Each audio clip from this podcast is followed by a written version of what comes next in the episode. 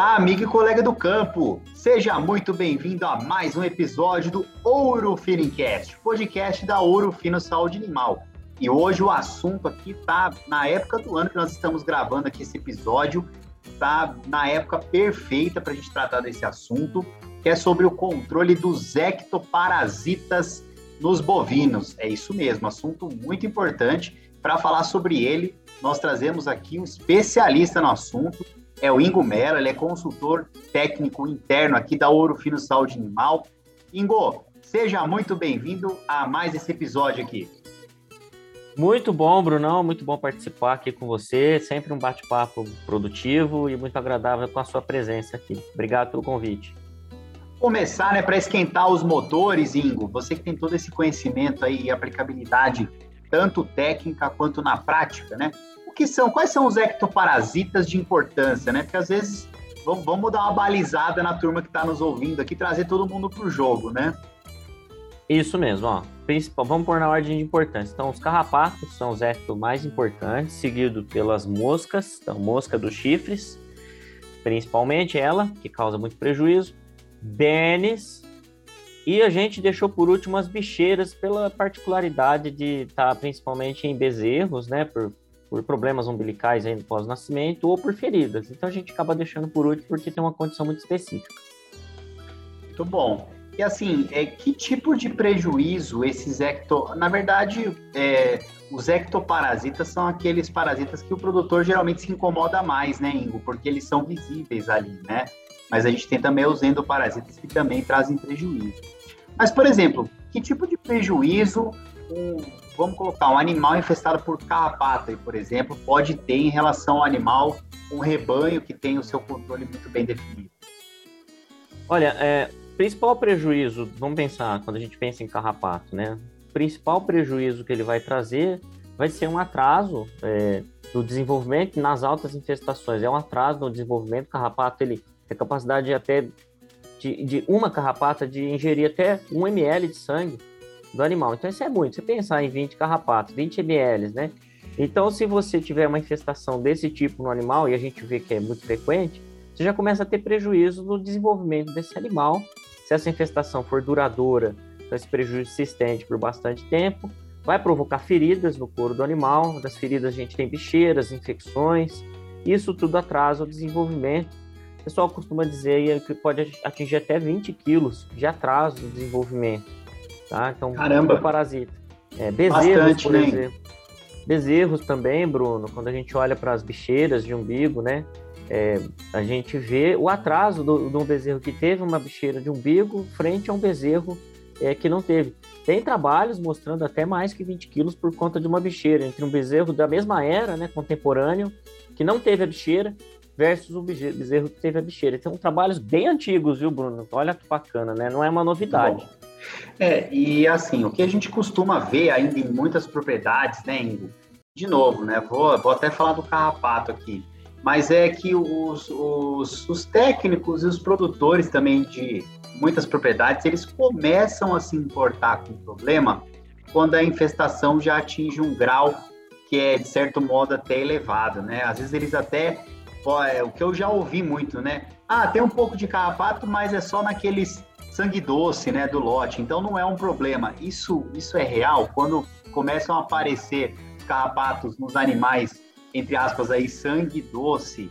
É, a gente não precisa ter esse cuidado e só tratar quando aparecer em todo mundo. Como que funciona esse tipo de controle?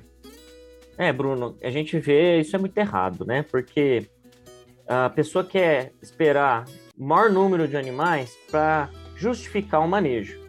E aí que está o grande erro, porque esses animais de sangue doce, apesar de representar aquela famosa meia dúzia, só que essa meia dúzia, até 20% do lote é de sangue doce, dependendo do rebanho, essa meia dúzia, aí, entre aspas, ela é capaz de ter 70% das infestações da fase parasitária. O que, que, quer dizer isso? Se você contar o carrapato do rebanho inteiro, classificar né, por animal, ó, esse tem 3, aquele outro tem 1, aquele outro tem 10, aquele outro tem 20, quando você juntar os de sangue doce, 70% desses carrapatos vai estar neles. E aí essa seria a melhor estratégia da gente fazer o combate nesses animais de sangue doce, porque eles são os principais responsáveis é, pela perpetuação das infestações no rebanho e pelo crescimento das infestações no rebanho. Então, ah, vou esperar pestear todos os animais, que aí eu já trago todo mundo do curral e já faço combate. Tá errado. Tem, tem que controlar no sangue doce, manter o sangue doce na rédea curta. É, até porque também a gente estava conversando um pouco antes aqui do episódio, e você comentou uma coisa que é muito importante, né? Que a maioria ali, pensando no ciclo de vida né, do carrapato, a maioria da, das fases aí de vida, elas não estão no animal, né? Então, quando começa a aparecer um carrapato no animal, você já pode ter certeza que a infestação no ambiente vai ser muito maior, é isso, né? É, tem uma, uma regrinha antiga, né? Mas ela é válida. Eu acho que, é, que é até pior do que ela, né? Se você pensar que uma teleógena põe 3 mil ovos, né? A gente fala assim, pela regrinha antiga, 95% ah, dos carrapatos estão no ambiente. Pô, Bruno, uma teleógena põe 3 mil ovos. Essa proporção é muito maior, né? Então, a carga parasitária do ambiente, que é o nosso estoque do desafio parasitário futuro, ela é muito elevada. Quando você nota que já tem carrapato no gado, quando começa, ah, já tô vendo ali um sangue doce, outro, a situação já tá feia, Bruno. Já tá feia. É só esperar um pouquinho que você vai ver o incêndio. É.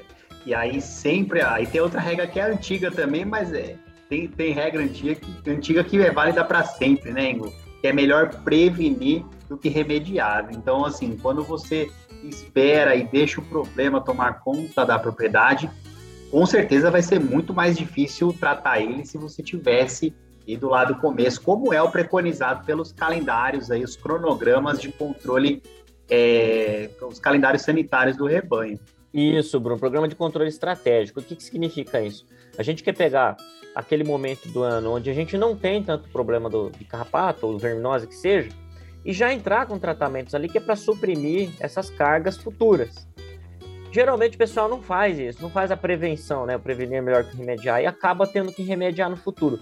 Só que a cada ano que passa, Bruno, esse remediar vai ficando maior, mais difícil de, de fazer, de, de realizar. E a hora que chega um determinado ponto que a fazenda pensa até botar fogo no pasto, como a gente vê por aí. Aí é uma solução extrema, né? A gente nunca quer deixar chegar nesse ponto, né? Você imagina é. o estoque de alimento, né, Bruno, do gado, você querendo botar Demora tanto, né? Para fazer um é, pasto bom, né? Para a gente ter esse tipo de, de, é. de nutrição aí para o rebanho. É, assim, insano. É, ué. E assim, já que estamos falando do carrapato, vamos então continuar falando do carrapato, né? De maneira geral. Como que são delineados os protocolos de tratamento hoje, pensando aí de maneira geral?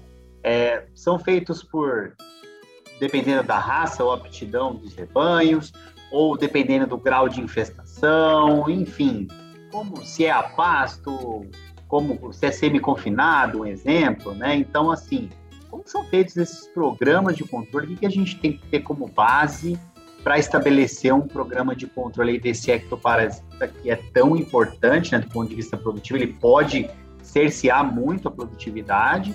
Então, como que nós iniciamos aí esse programa de controle? Bruno, você tocou nos principais pontos. Então, primeira coisa, controle estratégico é fato, é clássico, funciona, beleza.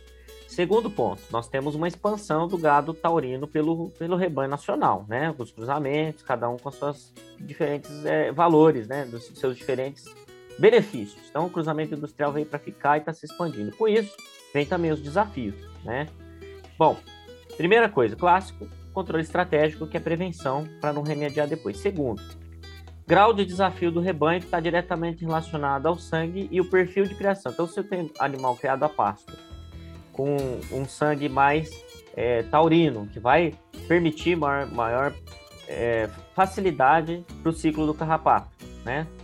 Eu já vou ter uma situação onde eu tenho que olhar para esse rebanho, classificar o rebanho alto desafio, médio desafio e baixo desafio. Nessa situação, em gado de aptidão, né? Eu vou precisar estabelecer um protocolo de controle, Bruno, que não nasceu é, da minha cabeça, né? Esse protocolo ele nasceu de pesquisa. Foram cinco anos de pesquisa, onde a gente precisou publicar primeiro os graus de desafio, depois publicar que um método de controle sozinho para os três graus de desafio não vai dar certo, vai funcionar para um grau de desafio, que é o baixo desafio, para depois vir com outros perfis de controle, de protocolo, de calendário, para que cada calendário tenha o seu grau de desafio de aplicação. Né? Então, através disso, então eu olho para o rebanho, eu olho para o perfil de criação, se é confinado, não vai ter problema, semi-confinado já vou ter um pouco de problema e, e criado a pasto. E quanto melhor o meu pasto, também melhor o meu berçário de carrapato. Então, olhando para essas, todas essas situações, eu consigo definir qual a melhor estratégia e aqueles protocolos que a gente publicou, né, Bruno? Tá aí o pôster, tem a publicação internacional de revista de alto impacto, que está disponível de graça, inédito, só Urufino tem, para quem quer fazer controle de carrapatos. Protocolo de alto desafio, de médio desafio e baixo desafio, e cada um deles tem um motivo. Isso aí, a Urufino sempre contribuindo com a pesquisa, né, Ingo, porque a gente acredita que é isso que vai trazer produtividade para o nosso rebanho e aumentar aí essa produtividade, claro, sempre pensando no maior retorno da atividade, menor impacto também dessa atividade. E aí, Ingo, assim, tem essas publicações, já deixa aí, pessoal. Gostou? Quer saber um pouquinho mais sobre essas publicações aí que demonstram os melhores protocolos aí de tratamento, né, de controle dos carrapatos? Converse com o consultor Orofino aí da sua região, que com certeza ele vai ter para te passar, ou entre em contato com o Orofino por todos os canais, né? Nós temos o SAC, temos nossas redes sociais, temos o site, canal do YouTube, enfim. É, é, todas as maneiras possíveis aí para entrar em contato você vai ter. Mas, Indy, dá só uma palhinha para o pessoal, para deixar o pessoal curioso. Como que é feita essa classificação de um rebanho? É, é desafio que você mencionou, né? De baixo desafio, baixa infestação, média e alta infestação. Nós temos que olhar o rebanho como um todo, olhar animal especificamente. Como que funciona essa classificação? É, Bruno, na verdade a gente viu que durante anos, né, a gente tenta facilitar a vida das pessoas e aí ingessa as coisas. Quando a gente trouxe essa publicação, nós vimos que um único protocolo não ia ser eficiente para todos os perfis de fazenda. Então a gente trouxe pelo menos três perfis: médio, é, baixo desafio, médio desafio ou infestação que seja, e alto desafio. Como é que funciona? O baixo desafio ou baixa infestação é quando eu olho para o meu animal de uma maneira bem simples, isso aí que é para facilitar e trazer resultado. Olha para o animal do rebanho, o média, né? Eu classifico o meu rebanho tirando o sangue doce. Eu vou classificar o rebanho assim, baixo desafio. Olhei e não vi teleógeno. Eu vi raramente eu vi uma teleógena, uma carrapata gorda, cheia de sangue. Isso é baixo desafio. Então ela tem, a gente sabe que tem micuinha ali do pasto, a gente sabe que tem aqueles carrapatinhos crescendo, mas não é teleógeno. Então, uma, raramente eu vejo. Já no, no médio desafio, ou média infestação, eu vou olhar para o animal, para os animais, e eu vou ver que a grande maioria deles já tem algumas teleógenas, tá? Na barbela, no períneo, no úbere, na barriga, né? Mas não é aquela infestação ainda que incomoda, então você fica de olho, abre o olho que isso já é média infestação. É um pulinho, é um piscar de olhos para você ir para alta infestação. O que, que é alta infestação ou, ou alto desafio? É quando eu olho para os animais do rebanho, e o número de sangue doce já não é mais aqueles 15 a 20% do lote, não. Já não é mais meia dúzia. Já tem mais de 50% do lote com muita teleógena. Então tem na orelha dos animais. Isso é muito legal. Você vai olhar, você vai ver carrapado na orelha, você vai ver carrapado no pescoço, na cara, nas costas, na barriga, na barbela, no úbere, na área sombreada. E tem teleógena nessas áreas. Isso significa que eu tenho muito carrapato gordo e também tenho muita larva. Aí a alta infestação e para cada desafio, uma solução da Urufino, aí, um protocolo diferente para a Urufino. Perfeito. E claro também, né, Ingo, assim, as soluções são personalizáveis também, de acordo com o desafio de acordo com as propriedades. E de maneira geral, quais são os produtos da Urufino que são utilizados aí dentro desses protocolos? E de maneira geral, que a gente sabe que é, uhum. tem que contar com o técnico ali, com o especialista nesse assunto. Aliás, Todos os consultores da Urufino são treinados e capacitados para ajudar nesse tipo de situação. Mas, assim, de maneira geral, quais são as soluções do que envolvem o controle, por exemplo, desse ectoparasita que é o carrapato? Brunão, se for baixo desafio, vai, vão predominar soluções nesse protocolo sistêmicas. Então a gente vai entrar com soluções que é para manutenção. Então vai entrar ali o próprio Master LP, o Fluatac, e o Superior, que você vê que são soluções com predominância de ação sistêmica. Quando a gente vai, vai para o médio desafio, nesse protocolo, a alternância de base desse protocolo, a gente já começa a pensar no D0 desse protocolo, um produto de contato, que já tem umas teleógenas ali que me incomodam, né? Que, que vão se multiplicar rapidamente, eu preciso matar elas logo, não posso deixar ela cair no chão e fazer postura. Então já vai iniciar o protocolo com produto de contato associado a sistêmico.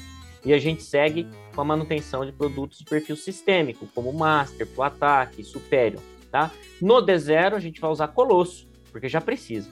E quando a gente olha para uma situação de alto desafio, alta infestação, eu inicio o protocolo também com produto de ataque, ali o Colosso ou o Nocaute, Colosso FC30, associado ao Master, e manutenções com intervalos mais curtos entre os tratamentos de produtos sistêmicos. Tá? Qual que é o objetivo, Bruno? Tirar uma infestação, uma propriedade de alta infestação e trazer ela para a média. Depois, com o tempo, trazer da média para baixa e fazer manutenção disso. Perfeito. E não é uma coisa que é de um dia para a noite, né? De novo, reforçando que sempre é melhor atuar aí na prevenção e estar sempre atento para não deixar o problema tomar um grau maior.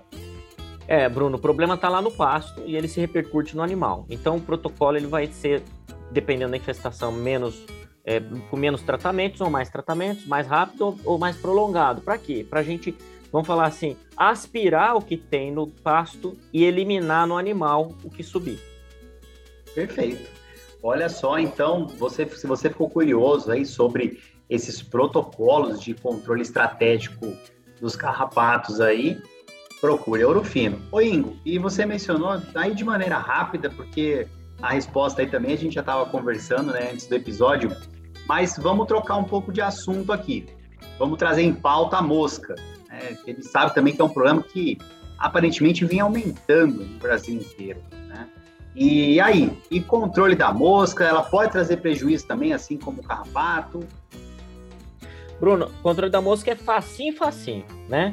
Por que, que eu digo isso? Ela tem épocas do ano bem definidas, né? Então a gente chama aquele intervalo, quando baixa a infestação, sem precisar tratar, a gente chama de dia pausa. É o intervalo é um intervalo técnico da mosca, né? Ela vai e fica num momento de, vamos falar assim, diminuir as infestações naturalmente. Mas aqueles períodos de alta infestação, a gente tem que antecipar alguns dias antes, um mês antes, utilizando, não tem conversa, Bruno, não adianta vir com veneninho em cima do lombo, é brinco mosquicida e a Urufino traz um na mosca. Isso é descanso, é descanso para a alma do produtor, imagina para o gado. O cara vai fazer lá o, o veneno, vai ter que ficar aplicando, aplicando, manejo, batendo curral, batendo curral para fazer controle, ele não vai conseguir. A gente põe um brinco, Bruno, e vai embora. O, a mosca entra em dia pausa e o brinco continua lá sem problema nenhum, tá?